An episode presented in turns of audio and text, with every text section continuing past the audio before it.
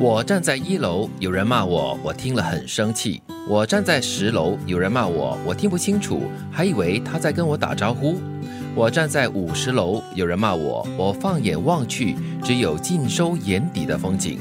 一个人之所以会痛苦，是因为他没有高度或高度不够，看到的都是问题，格局太小，纠结的都是鸡毛蒜皮。放大你的格局，你的人生将不可思议。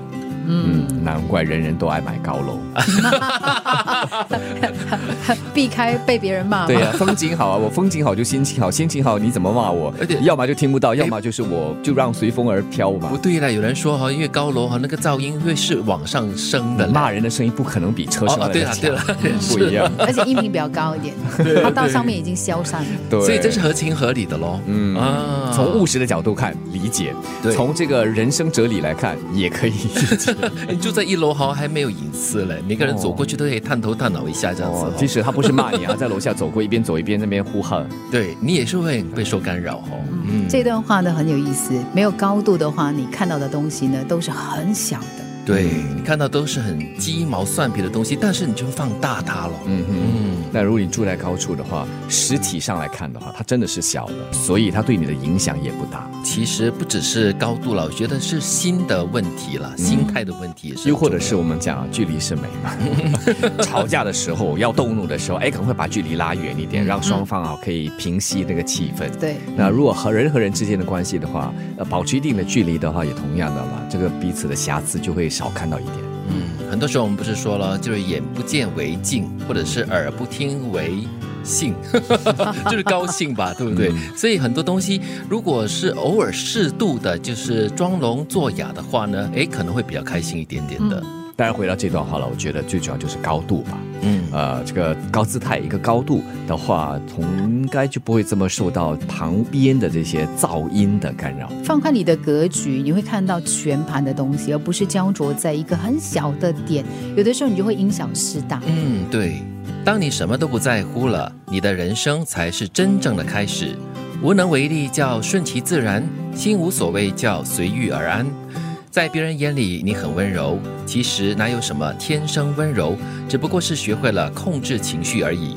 一半是为了尊重别人，另一半是为了保护自己，很妙这段话。很值得玩味哦。嗯，所以要写另外一首歌了，那个我无所谓，不够积极。对对对要就是是我随遇而安。哎呀，就是很随遇而安哈、就跟上一段有一点点的这个相呼应。嗯当你很焦灼在很小的东西的时候，你就过不了你的人生了。嗯你每天就停在那个点上，一直在那边就是反复的琢磨，嗯反复的去就磨蹭磨蹭，结果你的日子就这样虚度了。对，我很喜欢这一句，就是别人的眼中，你可能是很温柔，其实哪有所谓的天生温柔这件事情？温柔都是培训出来的。嗯很多时候就是你忍着忍着，或者是你看透了很多东西过后呢，哎，你就比较平心静气了。嗯，嗯，当然，我觉得不好用把无能为力啊，以顺其自然作为借口而轻易放弃。嗯，啊，这是要注意的一点，不然的话，很多时候就啊，我们就顺其自然了，其实是你没有尽力。嗯，对，尽了力过后呢，真的是什么东西都没有办法改变的话呢，我们才顺其自然。所以你要顺其自然，你要随遇而安可以，但是你要忠于自己的内心，是真正如此吗？还是纯粹只是一个借口？嗯，很重要的还是要学会呢尊重别人，嗯保护自己。一个人之所以会痛苦，是因为他没有高度或高度不够，看到的都是问题，格局太小，纠结的都是鸡毛蒜皮。放大你的格局，你的人生将不可思议。当你什么都不在乎了，你的人生才是真正的开始。无能为力叫顺其自然，心无所谓叫随遇而安。在别人眼里你很温柔，其实哪有什么天生温柔，只不过是学会了控制情绪而已。一半是为了尊重别人，另一半是为了保护自己。